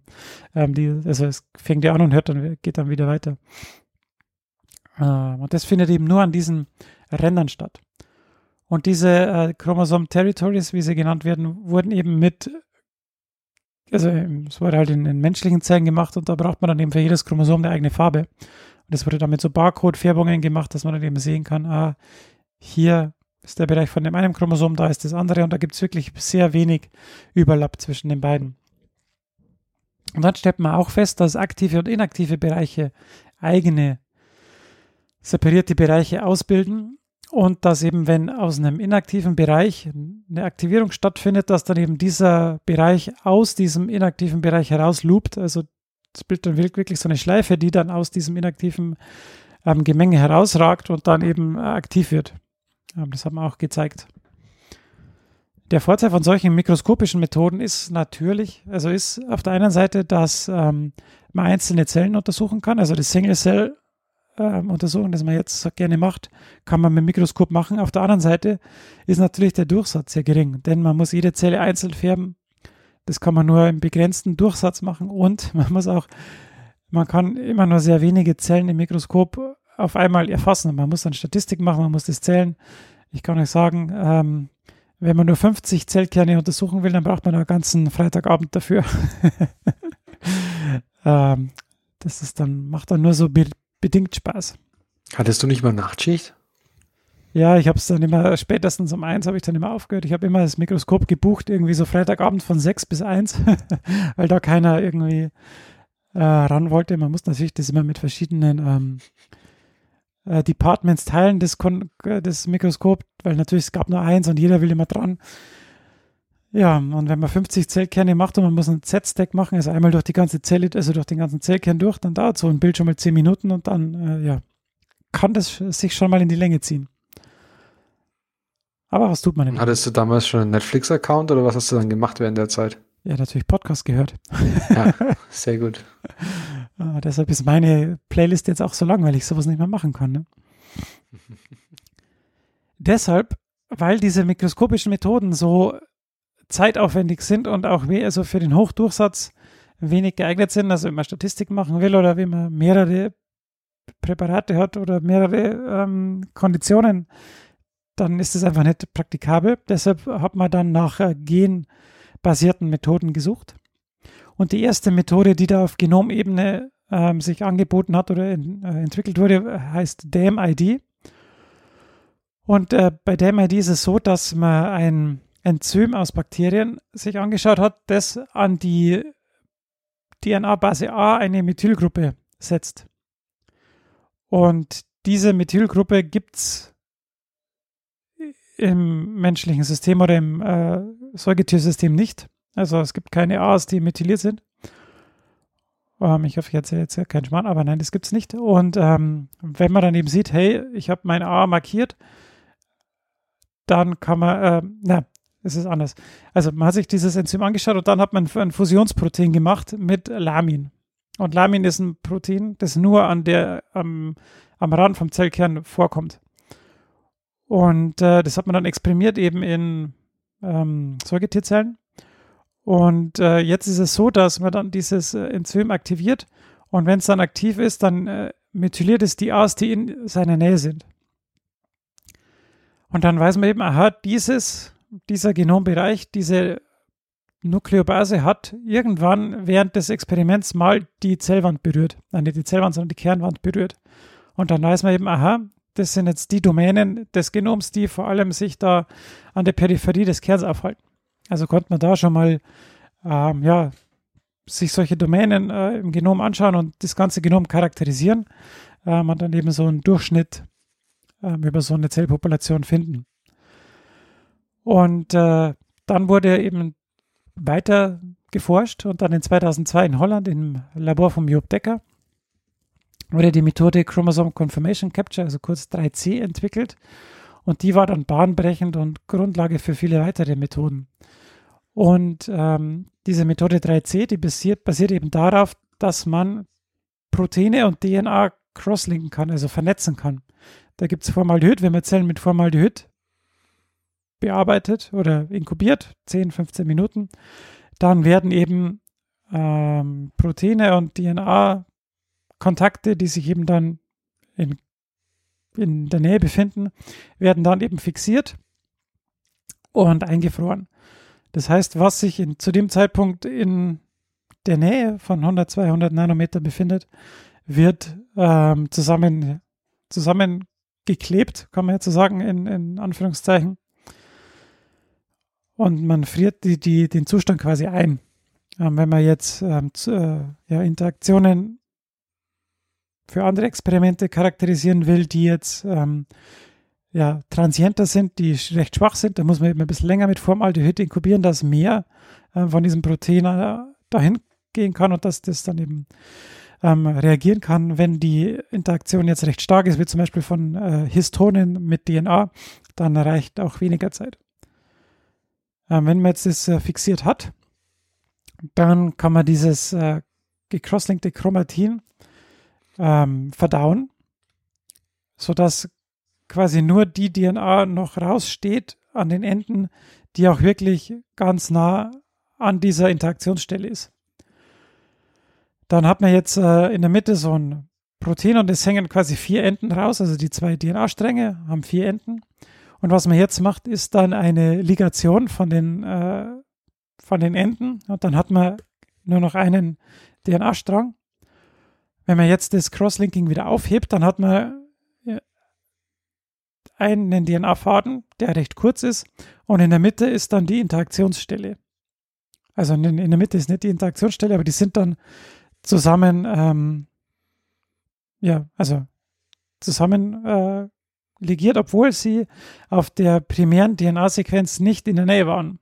Also mal quasi auf der einen, auf dem einen ein Stück zum Beispiel von Chromosom 7 und auf dem anderen Ende ein Stück von Chromosom 14 vielleicht, weil die jetzt gerade in der Nähe waren.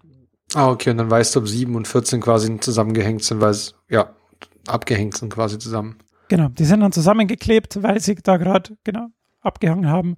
Das ist so ein bisschen wie dieses, äh, diese ähm, Corona-App, oder? Nur weil wir jetzt, wir, also. Ja, sozusagen. Ähm, aber die sind jetzt physisch, physisch zusammengeklebt. Also die sind kovalent zusammen. Also ein bisschen anders als Corona. Ja.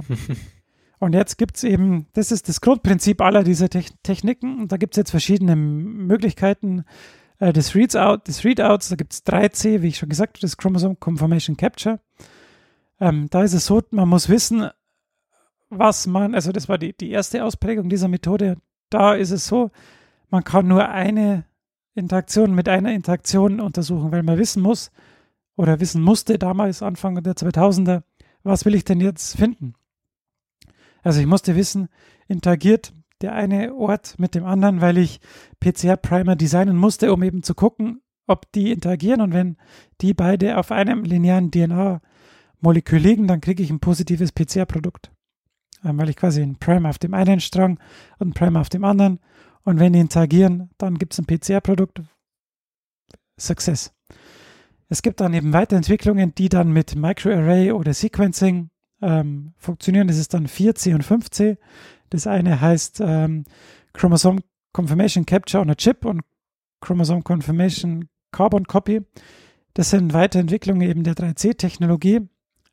Die haben sich aber nicht durchgesetzt, sondern was sich durchgesetzt hat, ist HiC. Und HiC hat noch ähm, eine, einen Schritt mehr, denn da wird noch ein Enrichment gemacht nach diesen, nach diesem, äh, also nachdem er diese Ligation macht, wird in dieser Ligation beim Auffüllen der Leerstellen wird noch ein Biotin gelabeltes äh, Nukleotid eingefügt. Und dann kann man dieses Biotin mit dem Antikörper aufreinigen und dann wird, werden nur solche ähm, DNA-Fragmente isoliert, die auch wirklich ähm, sich ligiert haben und die an dieser Reaktion beteiligt waren. Also alles andere, äh, was quasi Hintergrund ist, wird ähm, weggewaschen. Und dann, äh, wie man das heutzutage so macht, die Methode ist recht neu, werden noch Sequencing-Adapter angemacht, äh, es wird äh, vervielfältigt und dann wird gesequenced und dann hat man eine äh, genomweite Karte von solchen Interaktionen. Und die äh, Karten, die sehen dann aus wie so Pyramiden, denn auf der X-Achse sind dann ist das äh, lineare Chromosom. Und nach oben sind dann immer ähm, wenn man das sich so 45 Grad Winkel, also das sind ganz charakteristisch, charakteristische äh, Bilder, ähm, kann man dann quasi sehen, ähm, welches, ähm, ja, welche Bereiche interagiert haben, denn dieses Kreuz, wenn man die dann so nach oben zur Spitze hin, ich versuche jetzt das zu beschreiben, aber das muss ich einfach anschauen, weil das ist schwierig zu beschreiben. Ich glaube, du verstehst es auch nicht richtig, oder? ich gucke mir die Bilder gerade an parallel. Das sieht ein bisschen aus wie, ein, äh, wie so eine Cor Correlation Plot. Ja, das ist wie eine Pyramide eigentlich, ne? Also das sind ähm, genau. Genau, also so im 45 Grad Winkel dazu kann man eben dann korrelieren dieses äh, Genomfragment mit diesem Genomfragment, wenn sich die dann treffen, die beiden Linien. Und an dieser Stelle ist dann in einem ähm, Gradienten von Farben dann eben, sagen wir mal, rot ist äh, hohe ähm, Interaktion. Wenn das dann rot ist, dann sieht man, die beiden haben interagiert und ähm, wenn das dann grün ist, dann haben sie nicht interagiert. Ähm, so kann man es kurz ähm, mhm. äh, schildern. Und mit dem Herrn Liebermann Aiden, der diese heiße Methode äh, gefunden hat oder entwickelt hat, mit dem habe ich ein Interview geführt, deshalb bin ich da jetzt ein bisschen in der Mit äh, Materie drin. Äh, und er hat ganz, ganz äh, anschaulich beschrieben, dass es gar nicht so einfach ist, ähm, solche Methoden zu entwickeln. Denn am Anfang hat er das im Kopf gehabt, wie das funktioniert und es gab die, die Sequencing-Methode. Die Sequencing war gar, noch gar nicht so weit, als er das im Kopf hatte, dass man das quasi machen konnte. Aber während er die Methode entwickelt hat, hat dann die Sequencing so aufgeholt, dass das dann möglich war. Also erstens die Tiefe, zweitens das, die, ähm, das Geld, also die, der Preis dafür wurde dann so, dass, er, dass man sich das leisten konnte, das Experiment eben durchzuführen. Und da ist es halt dann, sieht man dann auch, dass es manchmal Glück ist, dass dann die mit die Technik dann so weit ist, dass man die Ideen, die man hat, tatsächlich dann durchführen kann. Der ist in Houston. Ja, tatsächlich. Da wäre ich jetzt auch nächste, übernächste Woche wäre ich jetzt eigentlich in Houston gewesen. Nein, nächste Woche wäre ich nach Houston geflogen. Ja, schade. Ach Mann. Und jetzt musst du hier im stinkenden Deutschland abhängen. Hm, Und das Coole ist Sag jetzt, ich, sag ich so gar nicht, aber das ist halt schon, ich fliege gerne in die USA auf diese Konferenz, muss ich sagen. ja auch, obwohl sie ziemlich anstrengend sind. Ja, mega, also abartig, aber trotzdem, das ist total cool. Ja. Genau. Was jetzt passiert ist, ist, sie haben in menschlichen und äh, Säugetierzellen eben diese, diese High-C-Maps erstellt und konnten dann eben sehen, welche ähm, Bereiche interagieren mit welchen und so weiter und so fort. Und jetzt mussten sie natürlich gucken, ja, was, was bedeutet das jetzt eigentlich und wie kommen diese, wie kommen diese ähm, Contact Maps zustande? Und dann haben sie sich eben angeschaut, ja, was passiert denn, was ist denn an den Grenzen dieser, also ja, man wusste dann schon, dass das natürlich so Loops sein müssen. Und dann haben sie eben geguckt, was, was passiert an den Grenzen. Und dann haben sie da ganz spezifische DNA-Motive gefunden. Also, in, er sagt, über 90 Prozent der Fällen war da dieses Motiv zu finden. Und dieses Motiv war auch noch ähm, äh, gerichtet. Also es war, es war nicht, äh, es war nicht äh, egal, in welche Richtung dieses Motiv ähm, stand. Also es war quasi immer nach innen auf diese Loops gerichtet. Ähm, das heißt, ähm, was dann das, das Modell, äh, das sie entwickelt haben, ist dieses Loop Extrusion Modell. Das heißt, ähm, es setzt sich ein Protein irgendwo auf die DNA und fängt dann an, so einen Loop zu bilden. Und dann läuft es immer mehr auf diese Boundaries zu, also auf diese Grenzen zu. Und da sitzt dann eben so ein CTCF, heißt es, CTCF, ein Protein, das eben dann dafür sorgt, dass da angehalten wird. Und auf der anderen Seite ist es genauso. Und irgendwann hat dieses Protein, dieses SMC-Protein heißt es, das macht dann eben so ein Ring, setzt sich auf die DNA und das fädelt immer mehr DNA durch, durch diesen Ring durch. Und am Ende kommt es eben an diesen zwei CTCF-Proteinen an. Und dann ist die maximale Größe des Loops erreicht. Das ist natürlich dann wieder dynamisch, dann wieder wieder kleiner, wieder wieder größer. Und es ist so, dass in diesen Loops die meisten Kontakte stattfinden. Und es ist auch so, dass wenn man jetzt sich die äh, regulatorischen Elemente des Genoms anschaut, also Enhancer und Promoter sind die, also Promoter ist die Sequenz, die am Anfang eines Gens steht und der Enhancer ist dann eine Sequenz, die mit dem Promoter interagieren kann, um den Promoter zu aktivieren oder stärker zu machen. Und ähm, es ist eben so, dass ein Enhancer-Promoter-Paar nur in diesem Loop interagieren kann. Wenn ein Enhancer in dem anderen Loop sitzt, dann kann das mit dem Promoter gar nicht mehr, also dann ist die Interaktion quasi null. Das heißt, so ähm, wird sichergestellt, dass die Interaktion und die Regulation wirklich ähm, ja, richtig abläuft. Und mein Paper war jetzt eigentlich, da komme ich jetzt noch dazu, ähm, dass ich auch mit, dem, mit einem Forscher gesprochen habe, der eben sich mit diesem Loop Extrusion beschäftigt und das dann biophysikalisch gemodelt hat. Und er hat dann Sachen gesehen, die mit dem High-C nicht erklärt werden konnten. Und was er sich gedacht hat, ist, ja, dieses High-C ist ja schön und gut, aber äh, wir brauchen eine größere Auflösung. Und deshalb hat er Micro-C erfunden. Und hier ist es eben nicht so, dass sie ähm, sonifizieren oder irgendein anderes Restriktionsenzym benutzen, sondern sie benutzen MNase, um zu verdauen. Und das führt wirklich dazu, dass diese ganze DNA abgeknabbert wird, wirklich bis ans Protein. Also MNase verdaut einfach freie DNA weg. Und wenn ein Protein das dann schützt, dann ähm, wird es nicht mehr verdaut. Und das hat dann dazu geführt, dass ähm, die äh, Auflösung dieses High, dieses HiC-Protokolls noch viel äh, größer wird. Also sie sehen jetzt wirklich so Kontakte im 100 Nanometer Bereich. Und da mit dieser Methode konnte er jetzt die Sachen, die Features, die er schon mit diesem Loop Extrusion Modell, was er sich im Computer ähm, als Modell gebaut hat, was er da gesehen hat, das konnte er jetzt ähm, hier auch ähm, nachvollziehen mit dieser Wet Lab Methode dann. Das heißt, du kannst dir vorher ein Modell bauen, dann machst du eine Methode, die das zeigt, was du eigentlich sehen willst oder was du erwartest. Ähm, genau. Und dieses Micro-C-Paper kam vor einem Monat oder so raus. Genau. Und der, Cool. und der Podcast mit dem Leonid Mirny heißt der, der wird in zwei Wochen rauskommen. Also stay tuned.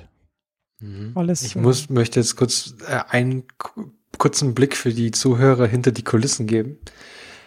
Du hast noch nie so wenig Aufzeichnungen zu einem Thema gehabt. Weil nämlich die letzte halbe Stunde, die letzten 15, 20 Minuten, die du geredet hast, da steht einfach nur äh, 5C, High C, Loop Extrusion, Micro C. Dann noch so ein Stichwort jeweils dabei. also ich hatte es schwer mitgenommen in letzter Zeit. Ja, man könnte sagen, man, man muss sich auch mal was von der Seele reden. Na, Aber ich finde es es so faszinierend, dieses ganze ähm, äh, Chromosomenorganisation im Zellkern, äh, Genregulation, äh, was es, es gibt andere Leute, die haben dann versucht, diese CTCF-Domänen, also diese CTCF-Bereiche zu, ähm, ähm, zu deleten, also zu löschen. Und dann sehen sie eben genau, dass der andere Promoter wieder einen anderen, äh, mit einem anderen Enhancer interagieren kann und so weiter und so fort. Und dass die, ähm, ja, also verschiedenste Methoden gibt es da und ja, das ist sehr interessant. Meine Nachbarin auf meinem Stockwerk im DKFZ, die arbeitet, der ist auch drei, hat ist eine Juniorgruppe über 3D-Genomorganisation. Jetzt kann ich da angeben mit dem Wissen. Wie heißt die denn? Jetzt kann ich voll mitreden. Äh, PyY äh, ist eine, eine aus, oh, den, den Familiennamen kenne ich jetzt gar nicht. Vorwärm ist PyY. Ist eine Juniorgruppe, die kommt aus, Ah, aus Taiwan. ah, Ja. ja. Cool, Ja. Sehr cool. cool, cool, cool. Naja, heu, heute, ich habe gestern mit Barbara die erste Folge nochmal angeguckt von, von Brooklyn Nine-Nine. Sie ist jetzt eigentlich auch leicht angefixt, aber wir müssen noch eine andere Serie fertig gucken. Wie, wie Moment, die, die, du hast das ohne sie geschaut mal? Na, die war damals in Sie, die war damals in Seattle auf einer Konferenz oder auf einem Kurs und dann habe ich das ja quasi in eineinhalb Wochen komplett durchgeguckt, die ganzen Serien. Das Alter. geht ja immer bloß 20 Minuten. Die Ja, das. Die habe ich, hab, also, oder habe ein bisschen dann fertig geguckt, aber das habe ich komplett ohne sie durchgeguckt, leider. Aber das ist so. Ich habe letztens ähm, nochmal auf YouTube die Folge, also diesen Teil angeguckt, ähm, mit dem Backstreet Boys Song. Ja, Oder das Take, ist natürlich, Oder, was? nee, nee, Take That ist es, glaube ich, oder? na, I want it that way, Backstreet I Boys. want it that way. Ja, I want it that way, ja. Und dann so, ja, that guy killed my my brother. das ist so gut. Das ist äh, tatsächlich äh, gut. Ähm, da gab es letzte Woche, und ich, ich bin da echt in so ein YouTube-Loch gefallen, da gab es, ähm, heißt die Pai Chi Y. Pai Chi, ja, Pai Chi Ja, Y. genau. Ja, ich habe sie gerade gefunden. Ähm, ich bin letzte Woche in so ein YouTube-Loch gefallen, weil da gab es auf NBC äh, bei, ähm, bei Brooklyn, dann gibt es ja vorne immer diesen Cold Open. Und da haben sie bei NBC alle diese Cold Opens hintereinander geschnitten. Ah, okay. Sehr cool. das habe ich leider schauen müssen. Leider. Aber Steve. Cool. Ähm, Nobelpreisträger. Also quasi das, was der äh, Liebermann bald kriegen wird für sein High C. Ähm, Äh, ich glaube nicht, aber gut. ähm, wir begeben uns ins Jahr 1971. Das ist ja schon äh, recht nah jetzt an der an der Dings. An der Heutzeit. Ja, der wir sind auch schon im, wir sind im Chemie-Nobelpreis. Wir sind, äh, wir sind auch wieder beim Chemie, Aber ich muss sagen- Chemie-Nobelpreis. der Name sagt mir so grundsätzlich weniger als die anderen. Ja, ich habe auch erst dreimal nachlesen müssen. Ähm, übrigens, die Chart-Hits 1971 waren Butterfly von Daniel Ge- Gerard, Chippy Chippy Cheap Cheap von Middle of the Road Oh, und. Coco von Sweet. Die ersten drei. Willst du das jetzt immer noch mit dazu als äh, Service? Ich hoffe nicht. Ich habe heute nur irgendwie einen Clown gefrühstückt. Oder ich bin einfach nur komplett Banane jetzt. Gut, Physiknobelpreis im Jahr 1971 hat ähm, für Dennis Gabor an Ungarn für die Entwicklung der holographischen Methode genau das, was ihr denkt, was ist, also so Star Trek, Hologramme. Ähm, Chemie gab Gerhard Herzberg, das ist ein ähm, Deutsch-Kanadier, über den ich dann auch reden werde. Physiologie und Medizin Earl Wilbur Sutherland für die Entdeckung zu den Me Wirkmechanismen von Hormo zu Hormonen oder Entdeckung von Hormonen und wie die wirken. Ist übrigens nicht der mit dem Southern Block, Blot, das ist ein anderer. Ähm, Literatur gab es für, für Pablo Neruda, einen Chilenen, für seine Poesie. Ähm, ja, Friedensnobelpreis äh, auch für einen Deutschen, Willy Brandt, 1971. Hättest du es gewusst? Natürlich nicht. Und zwar für seine Ostpolitik oder Entspannungspolitik im Osten, unter anderem auch für diesen Knie, den Kniefall und das Ganze. Also da hat er einen Friedensnobelpreis, Friedensnobelpreis dafür bekommen. Und Wirtschaft für Simon Kuznets, irgendein Amerikaner mit äh, sowjetischer Abstammung, für seine empirische Interpretation von wirtschaftlichen Zusammenhängen. Oder äh, Wachstum. Wachstum, genau. Jo. Stark. Ähm, Gerhard Herzberg, geboren am 25. Dezember 1904 in Hamburg und dann gestorben 1999 in Ottawa, Kanada. Also der wurde 91. Äh, 95, krass. Was ist heute los? Echt, jetzt, jetzt, jetzt verlässt es mich.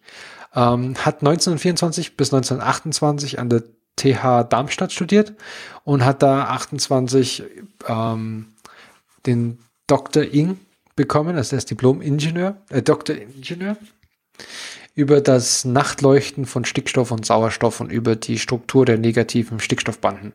Also so ein Spekt Spektroskopie-Mensch. Mhm. Danach war er unter anderem an der Universität in Göttingen und Darmstadt weiter bete beteiligt oder arbeitet da. Entschuldigung. Und ist dann aber 1935 ausgewandert.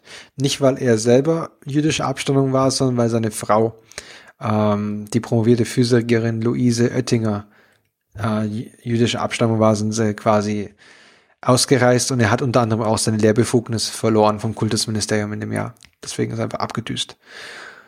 Ähm, dann ist er die, nach Kanada an die University of Saskatchewan. Saskatchewan. In Saskatchewan. Woher kennst du das? Ja, ich habe so eine kleine Affili Affiliation mit Kanada, aber Ah, okay. Und, und dann hat er Saskatoon, war die, äh, in Saskatoon ist die Universität und hat dann eine Stelle als Research Professor für Physik bekommen. 1945 wurde er dann kanadischer Staatsbürger. 45 hat er auch einen Ruf dann bekommen an die, an, an das, nicht an das Jerks, sondern an das Werk Yerkes Observatorium in Chicago. Und da auch eine Professorenstelle für Spektroskopie die er bis 49 hatte. Und dann ist er wieder zurück nach Kanada und war dann aber auch noch, also war dann auch noch ein bisschen mit dem Max-Planck-Institut für Quantenoptik in Garching verbandelt und hat dann aber 71 seinen Nobelpreis für Chemie verliehen bekommen für seine Beiträge zur Kenntnis der elektronischen Struktur und Geometrie von Molekülen, insbesondere von freien Radikalen. Und vor allem hat er, war, war bekannt für seine Beobachtungen von zweiatomiger Moleküle, konnte eben genaue Werte für die Dissoziations- und die Ionisierungsenergie ermitteln und dadurch auch irgendwie Rückschlüsse auf bestimmte Übergangszustände oder so.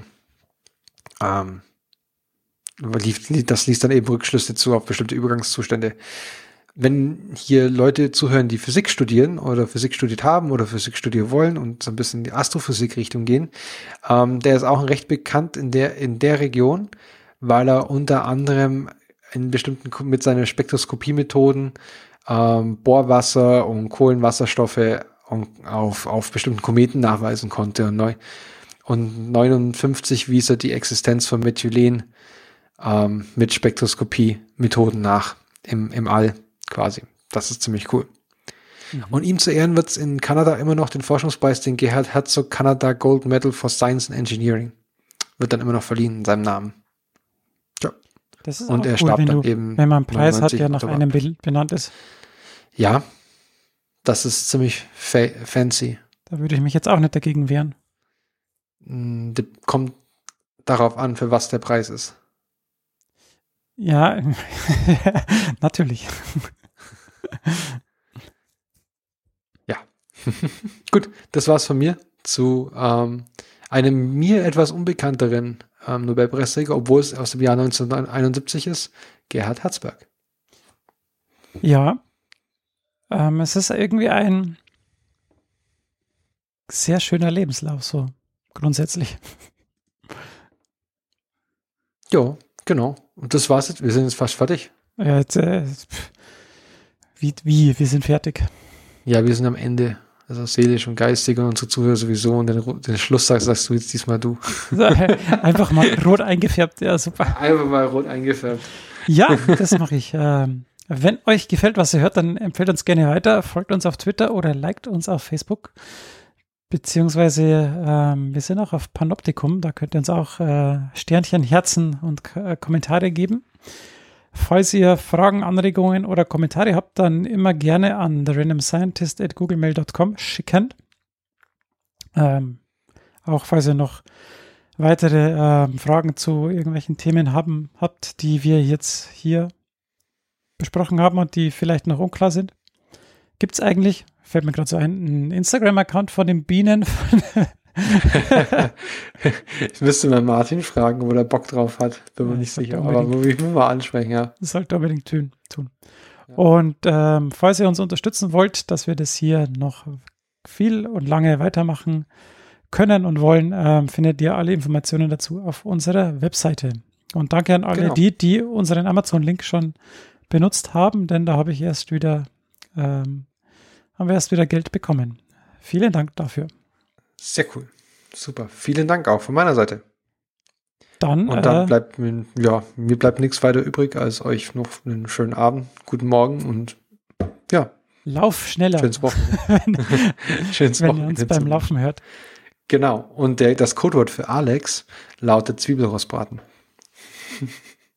ich will nur wissen, ob er es hört. Dem ist nichts hinzuzufügen. Bis zum nächsten Mal. Bis zum nächsten Mal. Servus. We treat people here with complete respect. This is Germany.